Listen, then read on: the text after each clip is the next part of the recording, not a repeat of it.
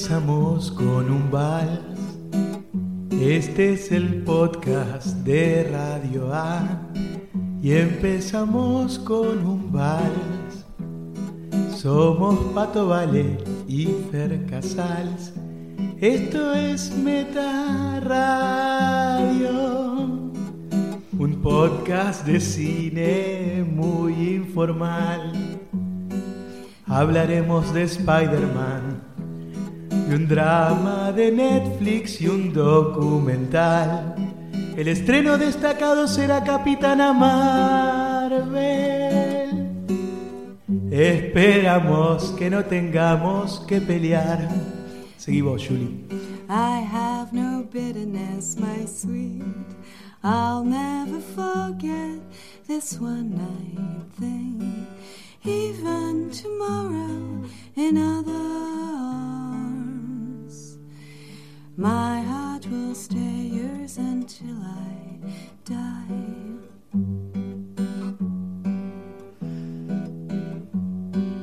Let me sing you a waltz out of nowhere, out of my blues. Let me sing you a waltz about this lovely one night stand.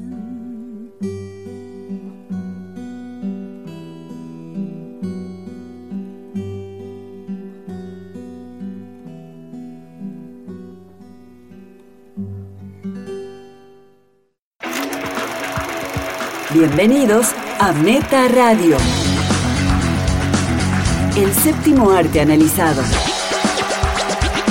Vemos todo y tenemos opiniones. Con Fer Casals, Valeria Massimino y Pato Paludi.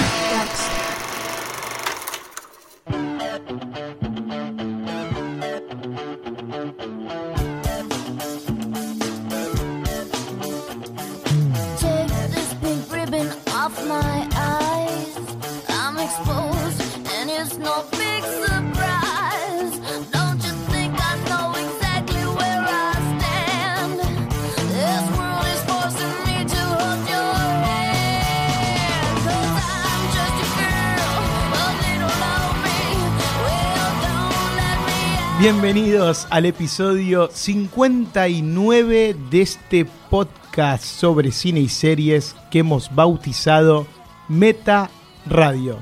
Mi nombre es Pato Paludi y me acompañan. Valeria Massimino, felicitaciones por la interpretación. Patricio Paludi. Muy bien, Julie. Julie Paludi. Yo soy Far Casals. Qué dupla, qué dúo hicimos, ¿eh? Un comienzo amplio. Fuerte, sí, increíble. Tipo no me lo esperaba, porque acá hacemos las presentaciones sorpresa. Nosotros mismos traemos algo y, y se sorprenden todos, no solo los oyentes. Ojalá que esto haya sido agradable. A los Y- oídos. Y siempre, bueno, dependemos de, de la hermosa edición de Fer Casals. Exacto. A ver, espero que haya sido Tu, pro- gentil tu con mi productor voz. en este caso. Sí, sí, sí.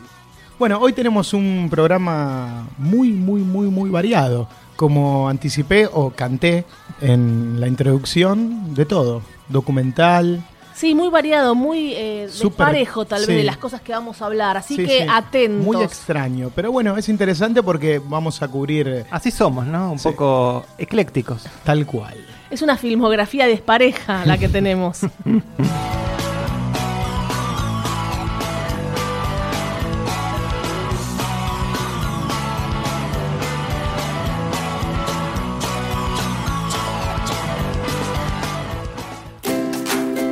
Entre el streaming y la sala de cine. ¿Qué estuvimos viendo esta semana? Fer Casals, ¿qué has estado viendo esta semana? Esta semana vi Spider-Man Into the Spider-Verse. ¡Wow! La película ganadora del Oscar a mejor película animada. Se lo remerecía. Wow. Yo me voy a reír de sus películas cuando les toque, chicos. Ya estuvimos peleando por WhatsApp. No, no, Después- no. no hay una de la que no te vas a poder reír. Hay una de la que no se puede hablar mal, nadie se puede reír, nadie puede decir que es mala. Ah, ¿estás hablando de Capitana Marvel? No, ya va a llegar el momento polémico. Tranquilo, pato. Aquí en nuestro país le pusieron a esta película un nuevo universo.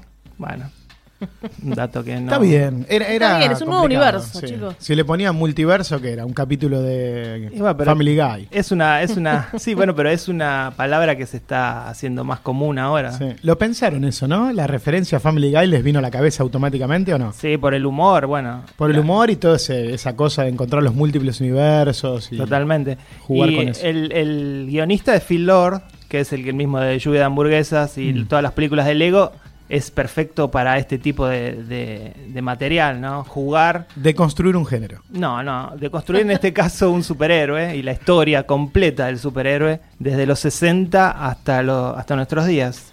Y a la película le fue muy bien, ¿no? Eh, es una película que costó 90 millones y lleva recaudadas 366. Qué bueno, Impresionante. qué. Hay un superhéroe y ya está. ¿De qué trata Spider-Man Into the Spider-Verse? Miles Morales es el personaje de los cómics traído al cine. eh, ya empieza bien. Miles Morales es un afrolatino eh, de padres eh, afroamericanos y puertorriqueños. Es un Spider-Man que crearon en los cómics en el año 2011 y... mm, Que fue un fracaso en los cómics. No, no, No, no. todo lo contrario. Fue un super éxito Está bien. Tan, grande. Sí. Lo pusieron de oferta igual el cómic. No, tan grande fue el éxito de Miles Morales que ahora, eh, esto me gusta porque esto demuestra la ignorancia que tienen ambos. Estamos troleando, Fer, estamos troleando. Vos sos el, el, el grosso de la información de cómics. Me gusta que queden así, me gusta. Está bien, Fer. Este, Está bueno que, que leas cómics. Está bueno que la gente Sí, después le dice, qué bien que llevas el podcast, cómo los controlás a ellos dos. Sos re grosso. Sos re grosso, Sos vos re sos grosso. Respeten la opinión de los oyentes, chicos. De, u- de uno, de, de varios, sí. De varios, sí. Y digo que fue tan exitoso este Spider-Man de Miles Morales que tiene su propia serie ahora. Desde el año 2018 le dieron su, propio, su propia serie de cómics. Y superó en ventas al Peter, a Peter Parker, ¿no? Claro. Eh, por eso digo, la llegada al cine, cuando Marvel empezó a hacer el Spider-Man, el, reciente, que está ahora en el universo Marvel, todos pensaron que iba a ser Miles Morales. Inclusive eh, se hablaba de, Dan, de Donald Glover como eh, un posible eh, Spider-Man, porque eh, los creadores del, del cómic se basaron en él, directamente se basaron en el actor para crearlo. Entonces era como, bueno, ¿por qué no que sea él mismo, no? Pero bueno, finalmente eligieron a Tom, o sea, ya, Tom ex- Holland. ya existía Donald Glover. Ya existía cuando lo. Porque era. ¿Y qué fue- hacía? 2011. Eh, Donald Glover en ese momento estaba en Community, la serie Ah, Community. claro, Community, sí, sí, sí. Gran serie. Bueno, la película trata de, obviamente, de Miles Morales. Es un adolescente que vive en New York. Es admirador del hombre araña, porque a- acá está la gracia que él vive en un universo donde el hombre araña existe. Peter Parker, que la voz la hace Chris Pine. Muy bien, Eh, Chris Pine. sí. Eh, Divino Chris Pine. Muere. Y él, antes de esto, es picado por una araña, una araña radioactiva, Ah, que le da los poderes del hombre araña. Entonces cuando, bueno, cuando Peter Parker muere, él de alguna manera tiene que asumir la responsabilidad de ser el hombre araña de, Nueva York, de este mundo. En paralelo, el, el villano Kingpin tiene una, una máquina aceleradora de partículas, que es la que hace explotar cinco universos paralelos donde va a haber cinco Spider-Man. Va a estar el Spider-Man Noir, que lo hace Nicolas Cage, eh, un Spider-Man del año 2099, un Spider-Man que es un chanchito. y una mujer. Se viene la Spider-Man. Spider- Spider-Woman. Spider-Woman, que es eh, Gwen Stacy, ¿no? Bueno, esta es la película. Ahí es cuando la historia se permite empezar a jugar con el personaje, jugar con la historia, jugar con el humor. Hay muchísimo humor en toda la película. Y Si no fuera animada, ¿se podía hacer con actores o es muy loca? Yo creo que la, si bien el guion a mí me gustó, me parece que es muy creativo lo que hicieron y está muy bueno que esté pro- protagonizada por Miles Morales, que me parece que es el, el último, el, el Spider-Man más interesante de toda la historia, inclusive más que Peter Pan. Eh, Peter Parker. Peter Parker. Pero la, gra- la gran gracia de la película es cómo está animada. Sí. Porque es una película CGI, generada en computadora, pero que tiene trazos eh, realizados por dibujantes. Mm. Y esto se ve.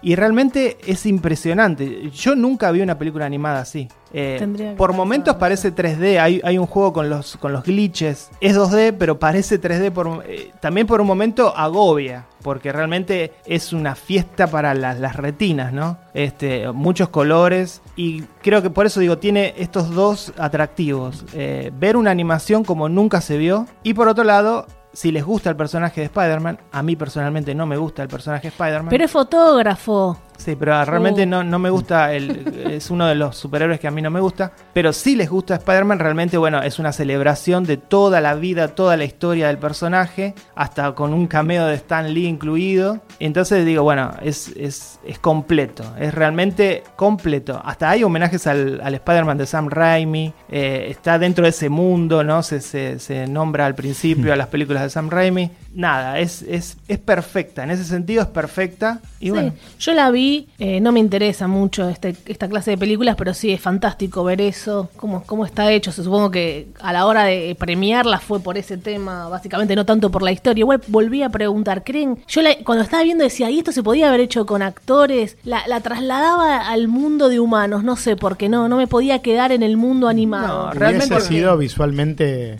muy desafiante, pero al mismo tiempo un, un cocoliche, como Claro, dijo el otro claro. día Fer.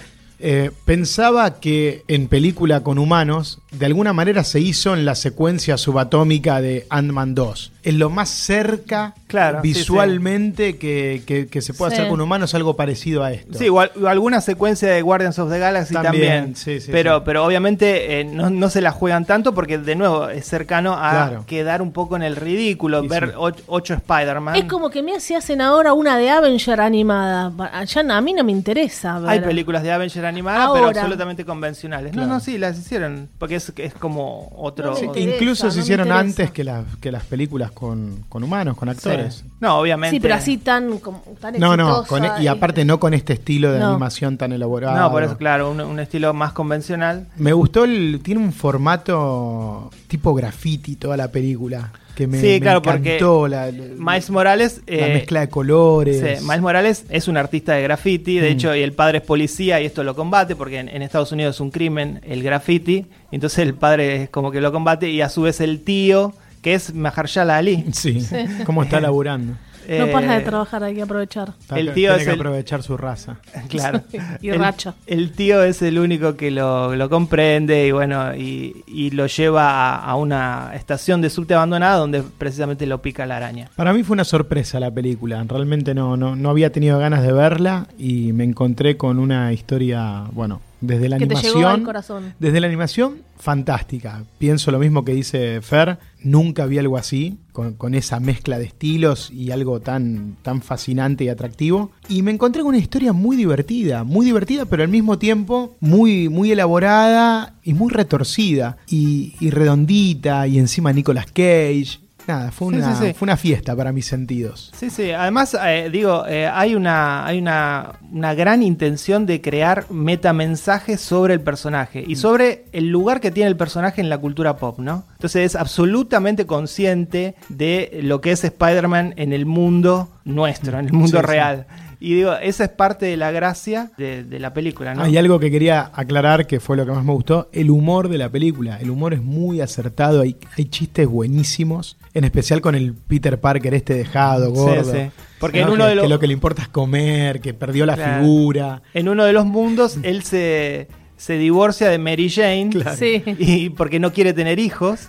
Y bueno, y eso lo lleva a una gran depresión en donde está gordo, como decís vos, eh, con barba y con todo. No, cuando hace los planes, viste, para entrar a robar algo, se roba una dona porque él quiere comer. Está muy bien. Esta no muy es para tan humor. chicos. Los chicos la van a disfrutar sí, por el para- lado visual, Sí, pero más- obviamente el, el- el humor es muy clever. Clever. y, y está muy bien. está y muy, bien. muy meta, ¿no?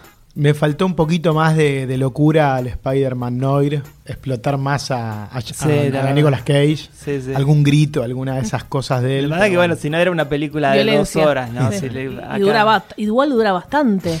No, una hora cincuenta creo que. Y el. Spider-Man, el Spider-Man chanchito que proviene del universo Looney Tunes, casi es como Sí. un Spider-Man hecho por los Looney Tunes, es eh, un hallazgo. Sí, sí, Me sí. pareció genial. Después está la Spider-Man que viene de, de Asia con todo ese tipo de, de animación al estilo anime. Tipo mecha, que Claro. son los, los robots, de, maneja un robot. A mí me ha gustado mucho en su momento Horton. ¿Se acuerdan del elefante? Horton Sí. escucha a los. Who, al mundo de los quién. Con Jim Carrey. Y porque me gustaba también eso, claro, Doctor Zeus jugaba en un momento que, que él flasheaba con ser de, de un personaje de anime Y, e- y esto como que unió todos esos estilos de animación. Y claro, el Oscar está súper, súper merecido. Es Sí, sí. impresionante lo que hicieron. Por eso era- eh, todos decían, eh, va a ganar esa, Sí. y efectivamente ganó. Sí, todos sí, la sí. pusieron hasta en los prodes porque era, era obvio que iba a ganar, ¿no? Todos los gol, los gol, todo, Todo, todo, todo. todo ganó, pero es cierto. Es, es- es una película muy gigante en comparación a todo lo, el resto que había. Claro. Se arriesgaron y en este caso le salió muy bien. Así que mi calificación es un 8. La recomiendo para fans de Spider-Man y para no para los que no lo son tanto.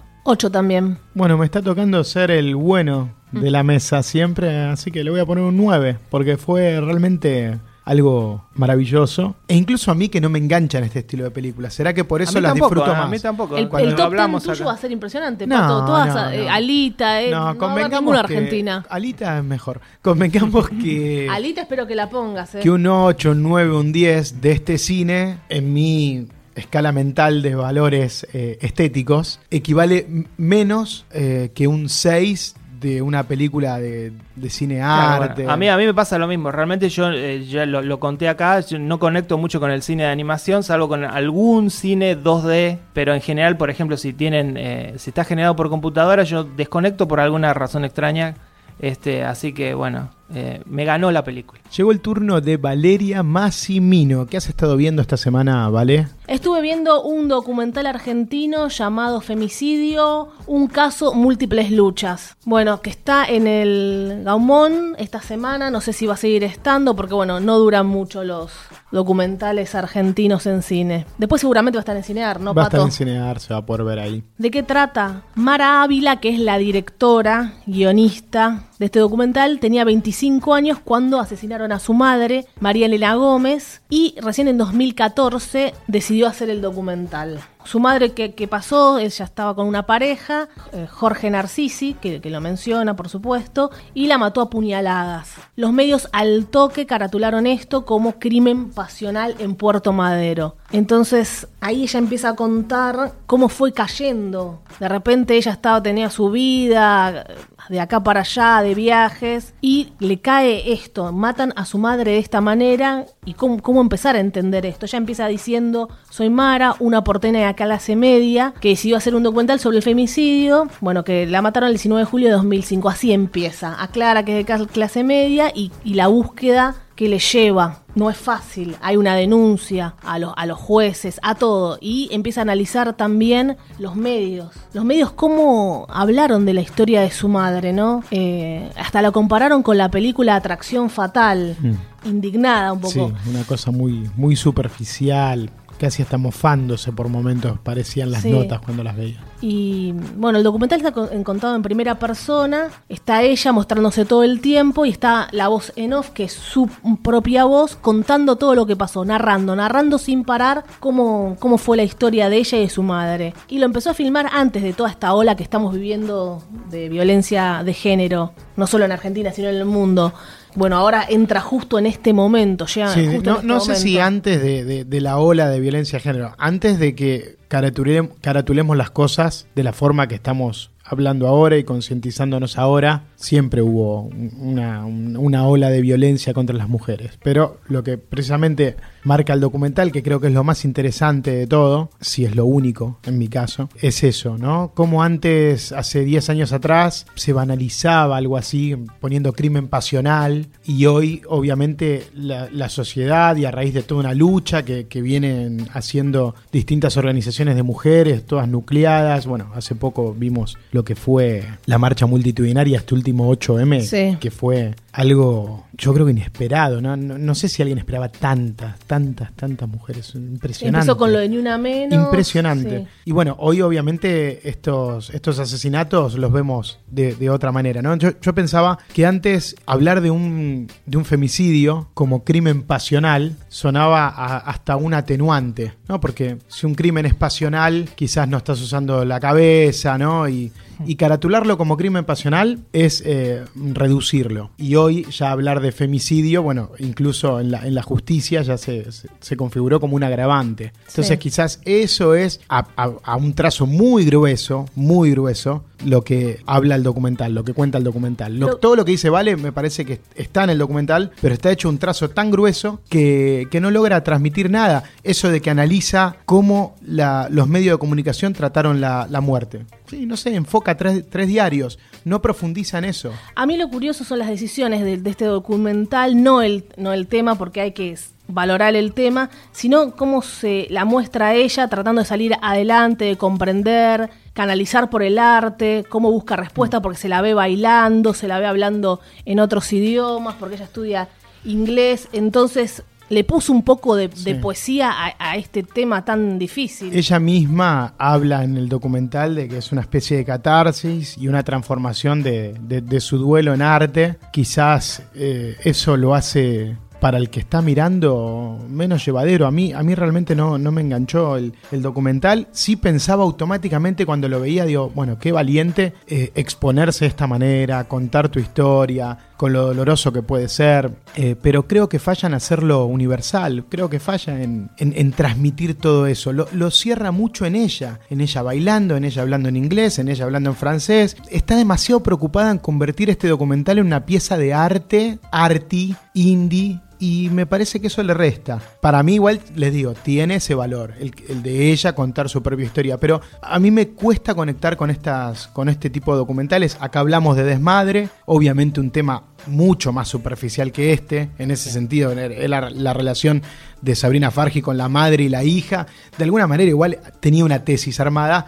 Pero era Sí, algo, a mí no me gustó, no era algo mucho más sencillo. Acá tampoco creo que no, no- es muy difícil conectar con este documental, pero obviamente el tema es, Eh, El tema es es, lo, mucho que, más es duro. lo que uno tiene que rescatar, no si está por ahí bien filmado, eso por ahí queda de un lado, va por otro camino. Me parece que la causa... eh, Y en otro documental que pensaba para cerrar esta idea de estos autodocumentales eh, de, de- de directores o autores que toman algo que les pasó a ellos y, e intentan convertirlo en algo importante para todos, es eh, uno que está considerado una obra de arte y a mí nunca me gustó, Tarnation, de Jonathan Cawet. ¿Se acuerdan de esa, de esa película, de ese documental?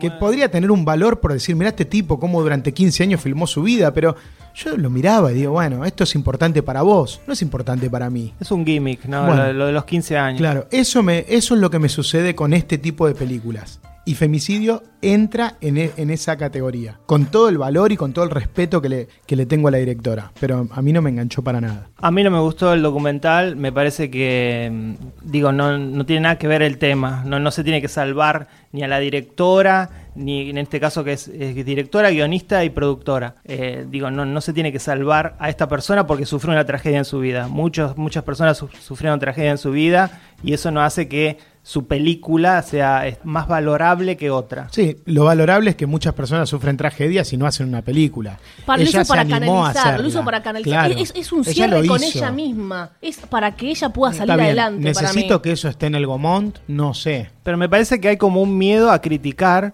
como si, digamos, si uno critica eh, la lista de Schindler, automáticamente te, sos nazi. No. Bueno, eh, en este caso, criticar este documental por su factura, por su guion, por sus decisiones estéticas, no te convierte en misógino ni nada de eso. Estamos del lado de la lucha de esta mujer. A eso a- Pero- apuntamos, aunque pero- haya decisiones mal tomadas. Pero el documental es muy malo. Entonces, digo, es- esas dos cosas son eh, inseparables. Fue su tesina, que dijo que les llevó todo esto 10 años superarlo. Y, y yo creo que, no sé, si te matan a un padre y vos haces un poco de arte y tenés la posibilidad, por ahí haces algo de este estilo.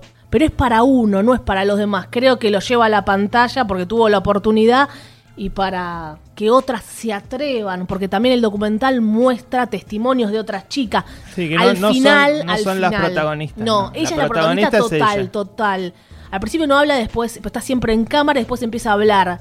Y después muestra otros testimonios y, y bueno, habla de las marchas. Pero sí, lo de los medios es muy fuerte Sí. y está cambiando. Me acordé de la película Minority Report y decían es un crimen pasional y caía la bola roja. O sea, ya desde, no es que en Argentina, es a nivel mundial que, que era un crimen pasional. No creo que sea en Argentina solamente, ¿no? Yo creo que la película funciona cuando aparecen terceros. Me parece que ahí ella obtiene testimonios valiosos, pero lamentablemente la mayoría de la, del metraje lo ocupan ella y en, en mostrar sus danzas. Y además no sé si a y en usted- mostrar sus sí. pensamientos Se en hizo inglés. larga, con todo eso se hizo larga. Mostrar sus pensamientos en francés. Y bueno. No sé sí. si a ustedes les pasó, pero yo ter- terminé de ver el documental sin saber demasiado acerca del caso, del caso de la muerte de la madre. Yo no, no tengo claro qué fue exactamente lo que pasó, porque el, el documental no lo relata bien.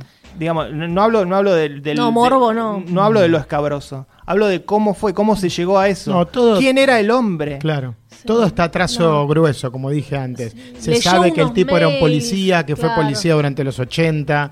Se sabe que ella lo había visto en una reunión y que vio que la maltrataba verbalmente. Sí, se- en- en- Eh, digamos, en, el- en este documental vemos a la protagonista, como dijiste vos, Vale, leyendo mails. Hmm. Una decisión que, digamos, cinematográficamente es por lo menos polémica. Se juega con algunas cosas, Sí, pero, no, se, no, no se focaliza. confunde, no focalizan confunde. nada. No focalizan nada y ese es el gran problema, creo yo. También Eh, está por la zona de tribunales, leyendo, buscando Recordaba como respuestas. La frase de Meryl Streep cuando ganó el Oscar hace unos años: Toma tu corazón roto y conviértelo en arte. ¿Te acordás de eso? Ah, y fue, fue lo claro, primero que claro, pensé Totalmente. en, en lo que.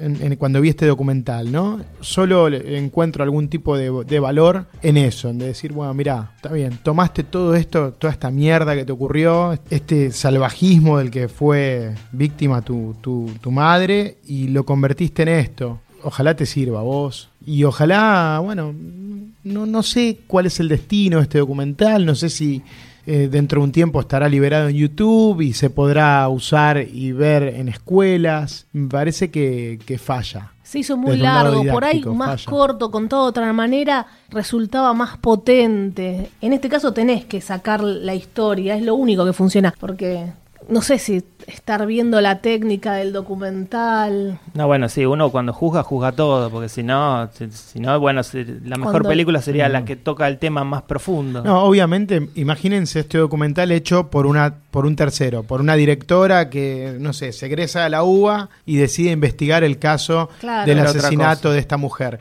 Ahí sí sería, tendría otro tono, más investigativo, con más datos. Es muy difícil también, ¿no? Separarse y hacer algo así sí. cuando el objeto de, de tu documental es, la, es el asesinato y el femicidio de tu madre. Y además es una oportunidad desaprovechada porque ya desde el título, digo, el documental se llama Femicidio, ¿no?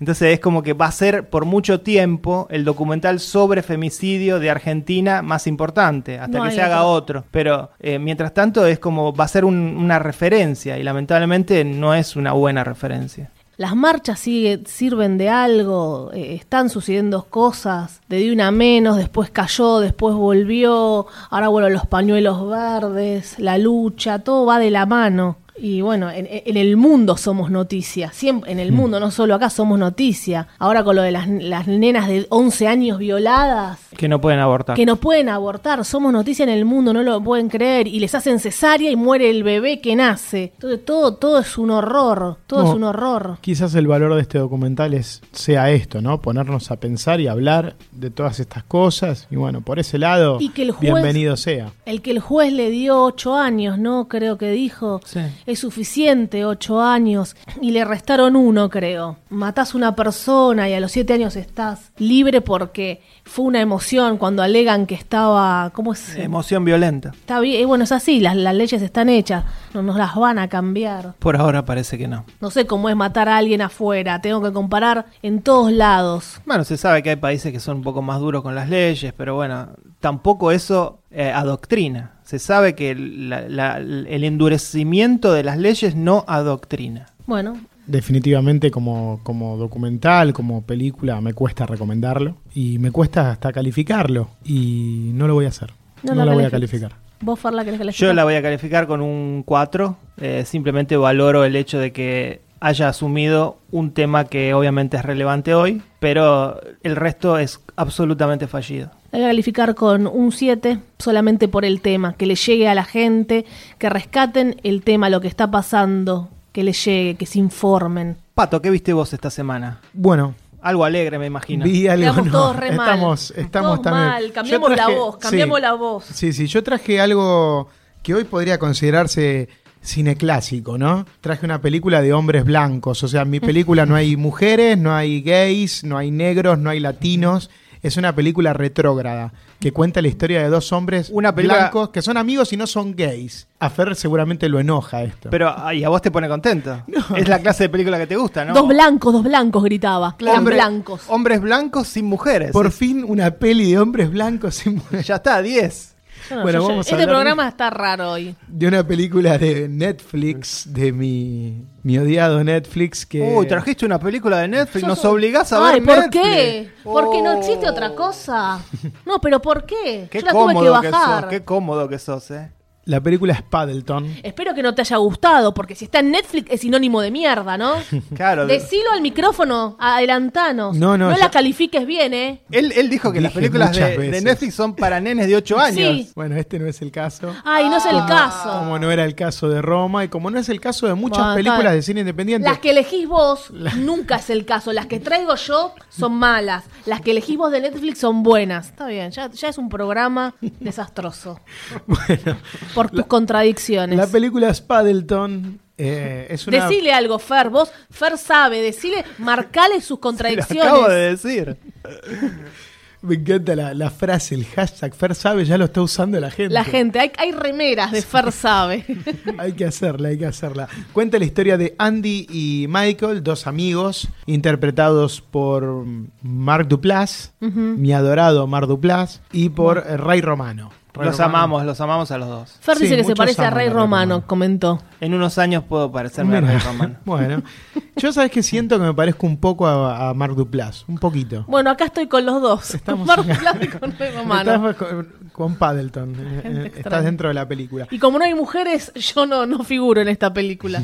¿Cómo, ¿De qué va esta película? Son, son dos amigos y la película queda muy clara eh, y pone todas las cartas sobre la mesa ya en la primera secuencia. Están los dos en un hospital, les est- le están dando un diagnóstico a Michael, que es el personaje interpretado por Mark Duplass. eh, y bueno, nos enteramos claramente que la película es sobre una enfermedad, eh, él tiene cáncer Tiene cáncer. y sobre amistad, ¿no? Automáticamente hacen un, un chiste muy divertido que dice vivo arriba de él. Claro. Son vecinos, son amigos, son uno- dos personas al- solitarias. Al principio no, no entiende uno, son, son algo más, porque realmente es raro, ¿no? Que, que sean dos personas absolutamente solitarias. Sí, sí. eh, tiene un guion, yo creo, muy inteligente que en todo momento va a priorizar el, el humor verbal, los juegos de palabras, los diálogos ingeniosos, las, las observaciones cotidianas. Creo que, que la película va por ese estilo, más onda Alexander Payne, Nebraska, las Sí. confesiones del señor Smith, y no tanto eh, antes de partir, porque podrían haber, podrían haber convertido esta película Bucket list. en, en- en bucket list Sí, con no. esa con Por ese montón de lugares claro. comunes sentimentaloides que son muy lindos Ay, y que funcionan obvio obvio funcionan emocionan a lo Green Book podría haber tenido esas cosas esos golpes eh, bajos diseñados para emocionar Pero a la vez tiene clichés del cine Sí, independiente. Sí, claro, no, no, la película se mueve dentro de, de- de la estructura de- del cine indie, por lo que les digo, ¿no? Este tema de, de los diálogos ingeniosos, esa cosa que parece que es muy del stand-up, que, que a mí me gusta y que es una guión- marca del cine de los duplas. A El mí- guion me pareció eh, muy, muy bueno y que los hace a ellos tan naturales que no parece que están actuando, que parecen que realmente es algo que, que son así ellos. Sí, que y, están y hablando- que son amigos, ¿no? Parece Sí. eso, que son amigos, que no hay cámaras, que ellos serían así en la vida real. Me dio escalofríos. Yo no sé si siempre digo, cuando actúa alguien tan bien, pienso que improvisan un poco. Porque era un guion tan natural, Sí. cero forzado. Sí, es que definitivamente... Yo no sé si a mí con una persona moribunda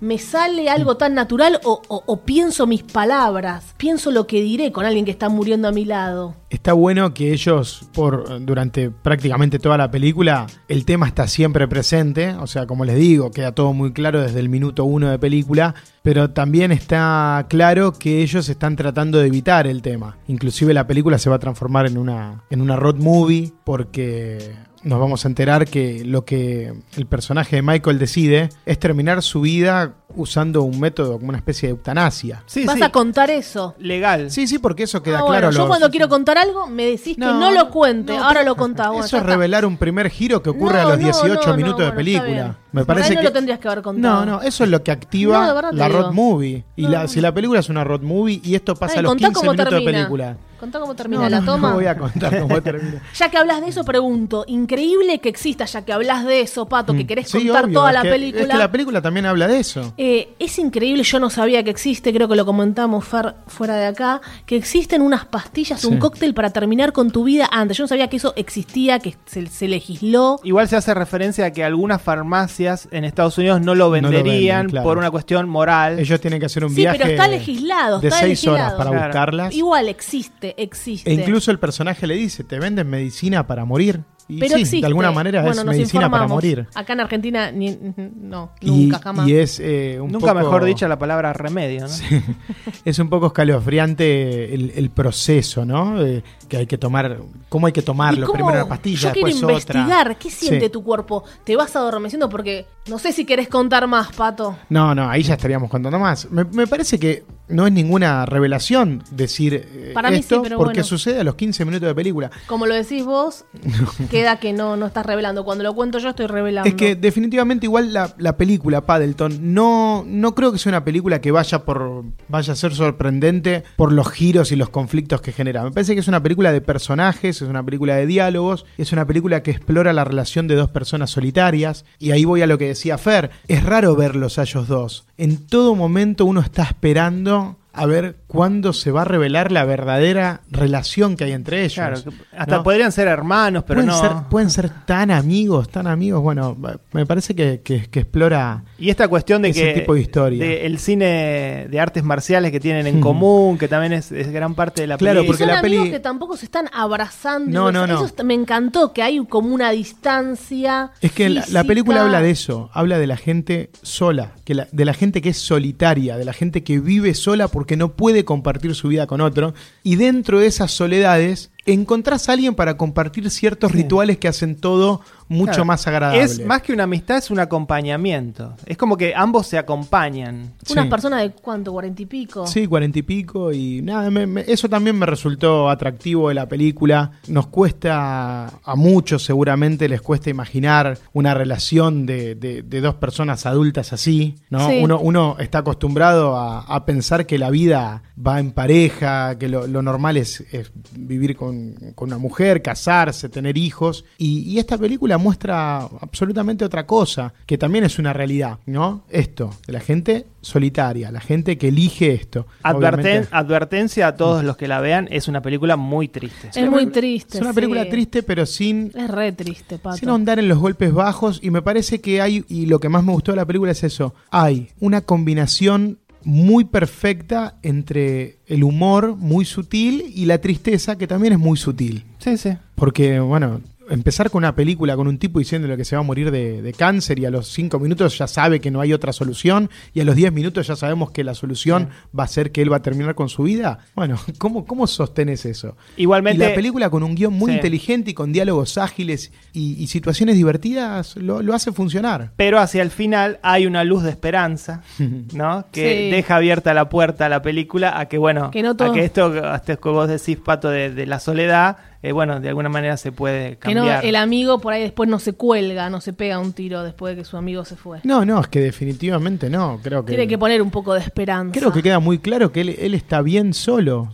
Los dos estaban bien solos. Se acompañaban, pero estaban bien solos porque habían elegido eso. Sí, más allá de eso, de la soledad. Hay gente así. Viene... Yo soy así. Bueno, todo, todo quería para que se hable de pato. Vos, Es- estás- vos- vos salís todo el tiempo con Espera. gente, no tenés un solo amigo, estás con miles de amigos todo el tiempo. No, no me parece que sea la bueno, historia de pero ellos. está bien, pero es también. Ellos un- un estaban siempre solitos, Después los soy dos. un. Bueno, sí, hay, hay un tema también que lo hace hasta un poquito divertido, ¿no? E- No se ve otra gente, están ellos nada No, no, más. cuando aparece un tercero es como incómodo, Claro, ¿no? En sí, especial para el personaje de Ray Romano, que, que es un personaje extraño, por momentos parece autista, ¿no? Sí, sí, eh, no, no sé, me parece que es la personalidad del actor, tal vez, este, que es un poco así, un poco eh, eh, incómodo, ¿no? Un poco torpe. Nos enteramos que mm, esas pastillas que vuelvo con mi obsesión salen 3.500 dólares al menos allá y les pregunto a ustedes, obviamente no iban a zafar de esta pregunta, están en esa situación, se toman las pastillitas o viven hasta el último instante entubados sufriendo o se toman esas pastillitas. No, no, las pastillitas. No, pastillitas, pero. Cuanto lo, lo antes posible, las pastillas. Ahora, No, antes de que te diagnostiquen. Claro, preventivo. Por, por la depresión. No, no, quizás yo. ¿Te las venden si te yo querés esperaría. matar? No sé acá cómo será la Las legislación. tendría, las tendría como en la película que las ponen como una cajita de, de como lo- seguridad. no, como los espías, ¿viste? Que tienen por, para suicidarse Claro. si los atrapan. Claro. Ustedes la tomarían aunque no se le diagnostiquen. Si están depresivos, se la toman. ¿Es correcto? Es peligroso. Es peligroso. Es peligroso ahí- tenerlas. Para- Más a la gente sola, como pato. Como pato. A ver si Ay. algún día a la noche te da algo.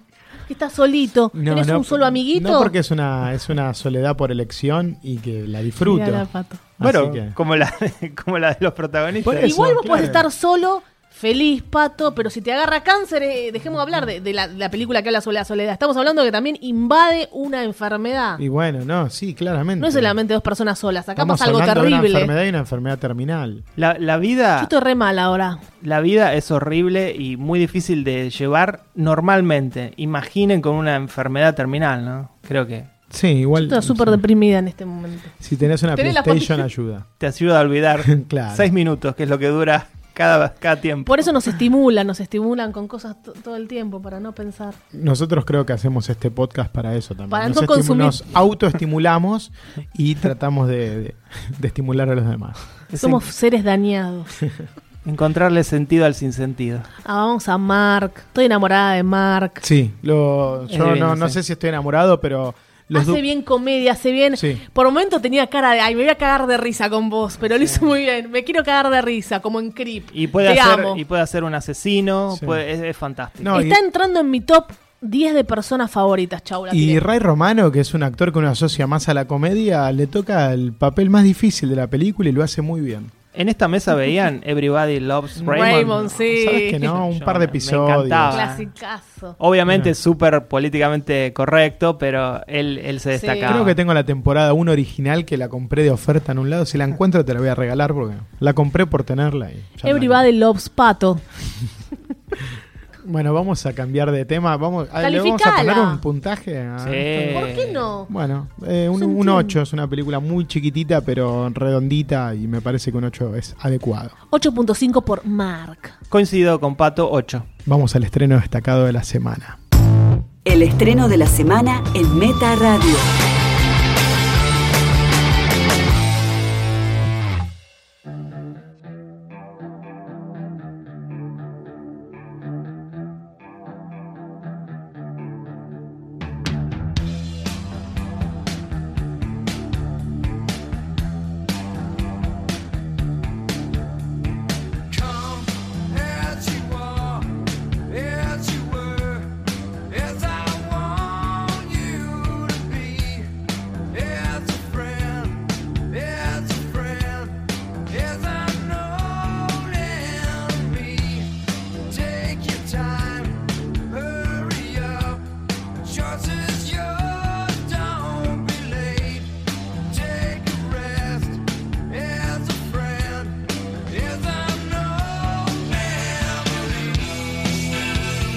Bueno, cambiamos, cambiamos completamente la onda. Necesitábamos una película de Marvel para, Claro. para sacarnos de todo este bajón que fueron. Arrancamos con Marvel, nos sumergimos en, en las cosas más oscuras de este episodio y para salir sa- recurrimos de vuelta a Marvel. Salimos, superhéroes. salimos empoderados y con energía que nos sale del cuerpo. a Capitana Marvel. Agradeciendo que estamos sanos. Dirigida por Anna Boden y Ryan Flock, que hicieron varios episodios eh, televisivos de The Affair y In Treatment. Los amo.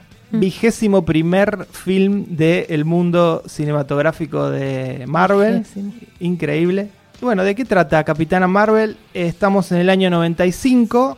El planeta Tierra se ve en medio de una guerra entre dos eh, razas alienígenas, los Kree y los Skrull. Y al mismo tiempo, bueno, Carol Danvers, la protagonista, que es piloto de la Fuerza Aérea, se convierte en Capitana Marvel luego de tener un accidente eh, que le da poderes, en principio a través de los puños. Tiene como energía que le sale de los puños. Eh, está basada en, obviamente está basada en el cómic. Eh, hay un cómic que se llama Guerra Skrull y Kree del año 71. Más o menos es la trama de esta película. Y bueno, Capitana Marvel fue creado por Stan Lee. Hay un cameo, hay un, un- Qué bueno. otro cameo de Stan Lee. En este caso hace referencia a una película de Kevin Smith, a Mallrats. Este, muy divertida esa parte.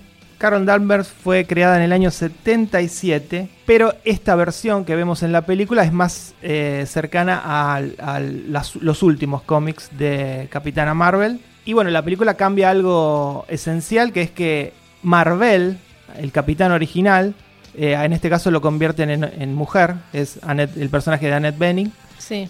¿Qué hace Annette Bening, no? Y bueno, a mí la película no me gustó mucho, pero me gustó mucho Brie Larson como Capitana Marvel. Me parece que es lo único bueno de la película. Yo, de Brie Larson sí es muy buena, pero por momento le ponen frases como si fuera de rock, ¿viste? Tira una frase divertida Ah, el- el- y no me no, no, no vi nada de humor. Bueno, Ella lo- es buena, lo- pero sí. tiraba frases que diciendo, uy, oh, Eh, mirá lo que pasa acá, uh, y te dio una piña, En general, qué sé yo. en general eh, siempre destacamos que las películas de Marvel manejan muy bien el Sí, humor esta no. y son divertidas y realmente los chistes funcionan. En esta no, no sé por qué. Nada, Realmente no me hizo reír nunca la película. A mí sí me hizo reír. nada, ni una A mí escena. me, me hicieron reír los Krulls.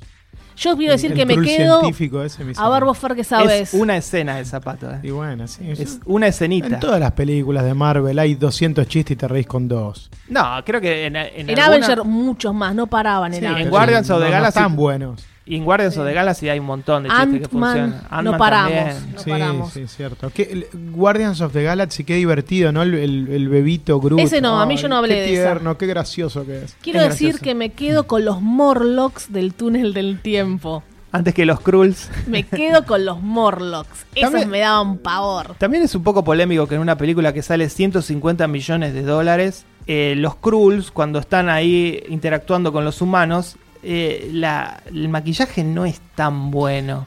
Realmente. El niño me, yo, me, yo me, me daba gracia, me quería reír por el niño. Me encanta Ben Mandelson, creo que se destaca, pese a tener esa careta de El goma. niño Skrull. Se destaca y es, y es muy divertido como lo hace. Pienso que es el mejor actor que surgió en los últimos años. Me llamó la atención en la película Animal Kingdom, que es sensacional, y después siempre está haciendo de villano, trabajó en Ready Player One. Sí, sí, ahora está haciendo todo, Es todas las franquicias porque está en, fascinante. estuvo en Star Wars. Y otra cosa que no me gustó de la película es que, bueno, está situada en los 90, utiliza la música de los 90. Para mí la utiliza muy mal, especialmente la canción de No Doubt, cuando Sí. ella empieza a Sí, pelear. no. Eso es innecesario. Me Sí, la música no me gustó nada. A mí mal- me gustó todo, pero sí, ese definitivamente, el momento No Dab, es el peor momento de la película. Sí. Eh, a mí la peli me, me gustó mucho, me entretuvo mucho, creo que esa es la mancha negra de la peli. Sí, además súper obvio, ¿no? diciendo, acción. soy solo una chica. Sí, no, pero Sí. que aparte le, le- le resta toda cuestión seria y épica a esa batalla que podría haber estado buenísima y termina siendo boba por Chicos, eso. ella tiene la remera de Nin y de Guns N' Roses, esperaban la música de Sí. ellos. Hubiese estado bueno, sí, pero eran- eh, Fer fanático de Nin. Sí, yo también. Pato también. Ahí son iguales. chicos. Ay, sí. Son iguales. Y en- encima la, la remera de Nin aparece 20 minutos en pantalla. Es una No, más, publicidad. el ¿Le tiempo. pagaron derechos? Todo el Sí, tiempo. le pagaron Muy derechos. bien. Y ahora la remera se vende a través de la web de Nin. Bueno, Yo a mí me me, la voy a parece comprar. que, me parece que la película tiene un, un guion ingenioso, eh, sin revelar nada. No es un guion ingenioso. donde primero se van a presentar los villanos de la película que después quizás no lo van a hacer y eso me pareció que es eh, interesante. Creo que dentro del universo Marvel y por eso eh, funciona, como vos decís, Fer, es la película número 21. Sí, De alguna manera funciona como una, no precuela, no sé si precuela, pero nos muestra el origen de todo lo que venimos viendo sí. y al mismo tiempo conecta con lo que con este gran final que se viene ahora de Endgame. Claro, porque a Entonces partir creo de- que es una peli eh, atractiva desde ese lado, dentro de, la que- maquinaria claro, Marvel. A partir de lo que se viene ahora, luego de Endgame, eh, Capitana Marvel va a ser súper protagonista. Va a ser la Iron Man de lo que fue la primera etapa. Entonces, Ah, o sea, esto no termina en Endgame, sigue. Sigue con Capitana Marvel. Oh, Esto es eterno. Quiero hablar de. estaba feliz porque dije, bueno, queda una más y ya está. Sí, claro, quiero, hablar de Samuel Jackson. Espera, ¿estás feliz? La re disfrutaste y estás feliz porque era la última. Y estás súper feliz por eso, pero a la vez estás súper feliz por Capitana Marvel que te gustó, Pato. Y porque Ponete de acuerdo. Yo no estoy muy, Qué muy a favor de No se No, no, entiende no. nada Escuchen ya esto. Yo no estoy muy a favor de Marvel, pero uno ya vio las 20 películas. Esto es como cuando estás llegando al season final. Obviamente, el capítulo anterior al final es donde decís, bueno, ya está. Falta el, gran final y se termina. No, ahora me entero que sigue. Eh, sigue Forever.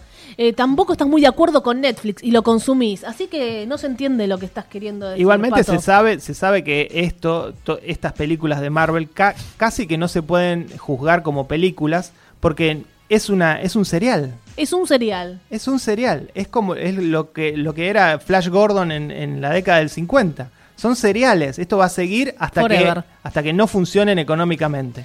Bueno, volviendo, Samuel Jackson, increíble. Sí, Eh. increíble el rejuvenecimiento digital que tiene. Porque realmente parece el Samuel Jackson de Pulp Fiction.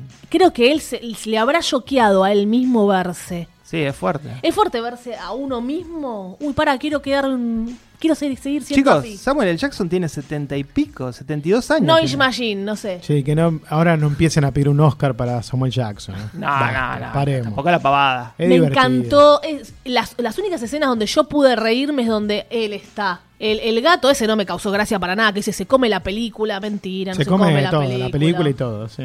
Literalmente se Me pareció, come. ay, todo una boludez lo No, del gato. bien, Que decís, no, se come la película. No. Ahora, de golpe no les gustó nada. Bueno, y No, sí, te estamos diciendo lo que sí y que no. Aparte, a vos te gustó todo y pedís a los cielos que no se hagan más estas películas.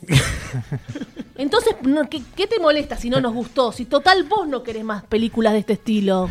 Igual te digo algo.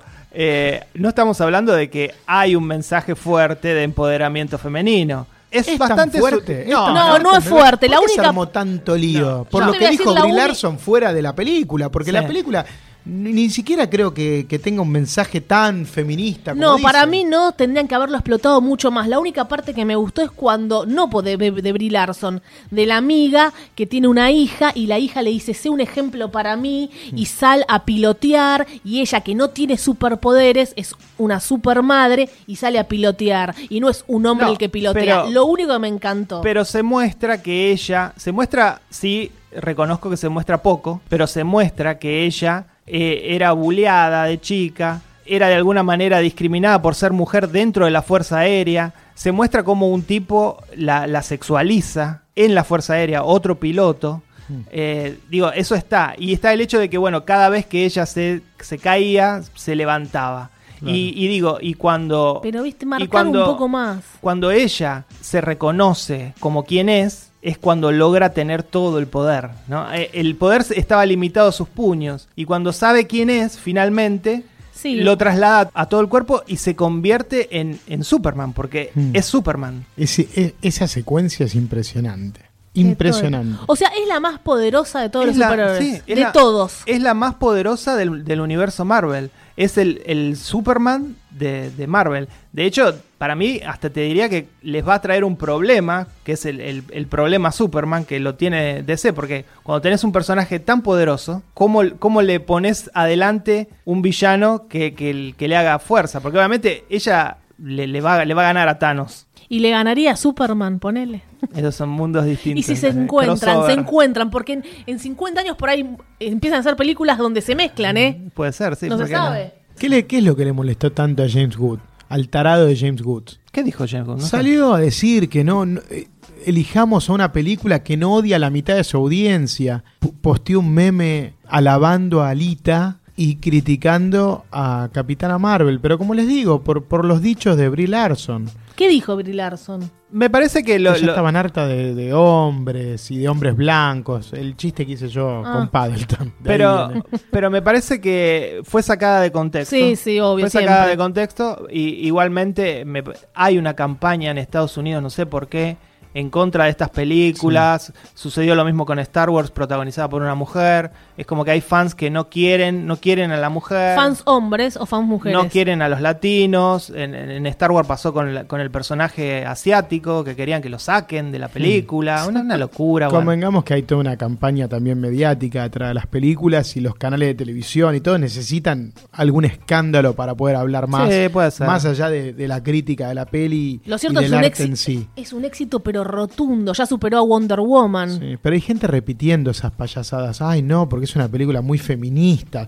Todos los villanos son hombres. Ella es la superpoderosa. Y bueno, sí, loco, es la película, es Capitana Marvel. ¿Qué crees que y sea? además, y además es la primera película, dijimos, 21 películas, la primera protagonizada por una mujer. Claro, pero molesta que Molesta. justo la más poderosa ¿A sea vos una te mujer. molesta? No, a mí no me Ah, molesta. en este caso no. A mí un personaje como Capitana Marvel me parece fascinante. Eh, no, no me gusta tanto, no sé, eh, la viuda negra. No le veo ninguna gracia a ese A personaje. Scarlett. Aún con sus, con sus mallas apretadas y lo linda y sensual que es, no, no logro, no me genera nada ese personaje. No, no. Nada, nada. Ay, sí, espero la película. El personaje más poderoso de Marvel hasta este momento era Vision. Es tan poderoso Vision que eh, lo bajaron un poco para que no para que no opacara. Me aburre un poco Vision. Es Muy sab- sabiondo. Sí, no. Acá Fer sería Vision. Yo me quedo. Bueno, no hay, hay pocos personajes con la que odias a Scarlett. Pato Stanos.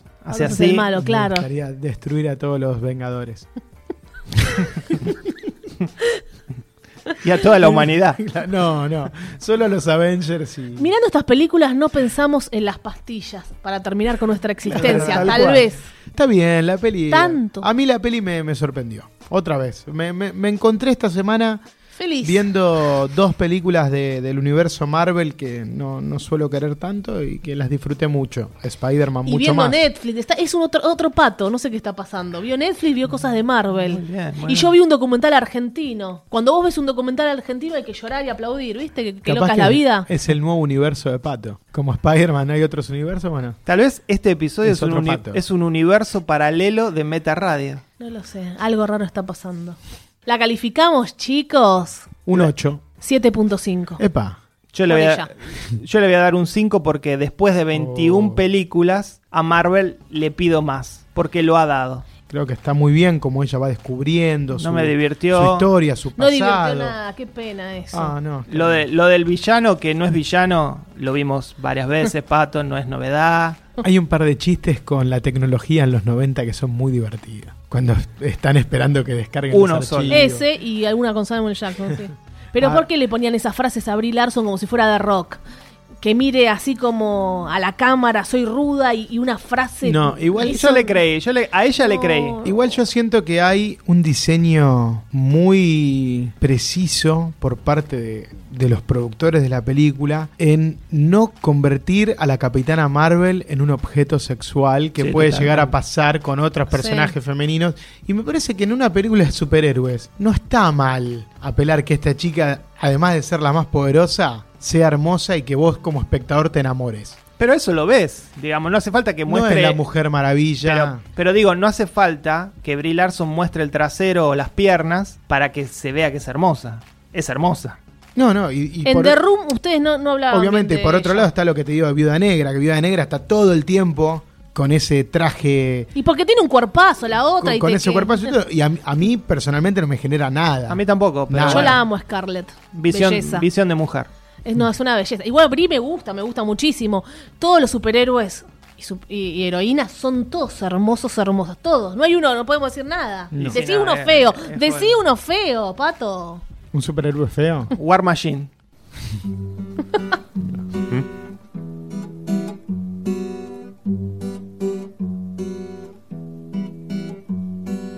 Let me sing you a waltz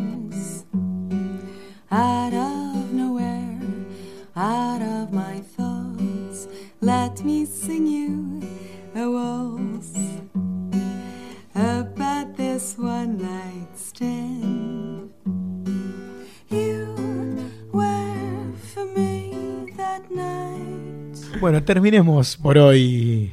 Ya la hemos calificado, ya hemos cantado.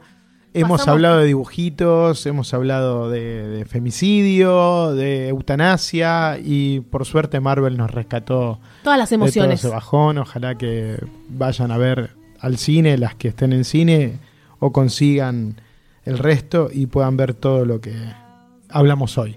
Esto fue Meta Radio, episodio 59, grabando desde el edificio Leonardo Fabio. Nos estuvieron escuchando por Radio A FM 88.7.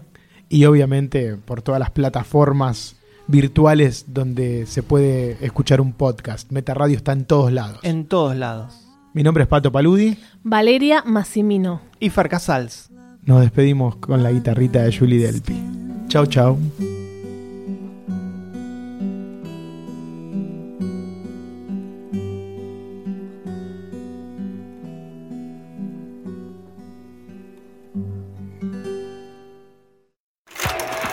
Se cierra el telón.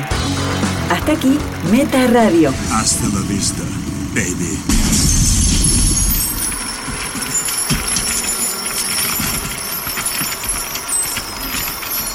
Este programa fue grabado en Radio A, en el edificio municipal Leonardo Fabio.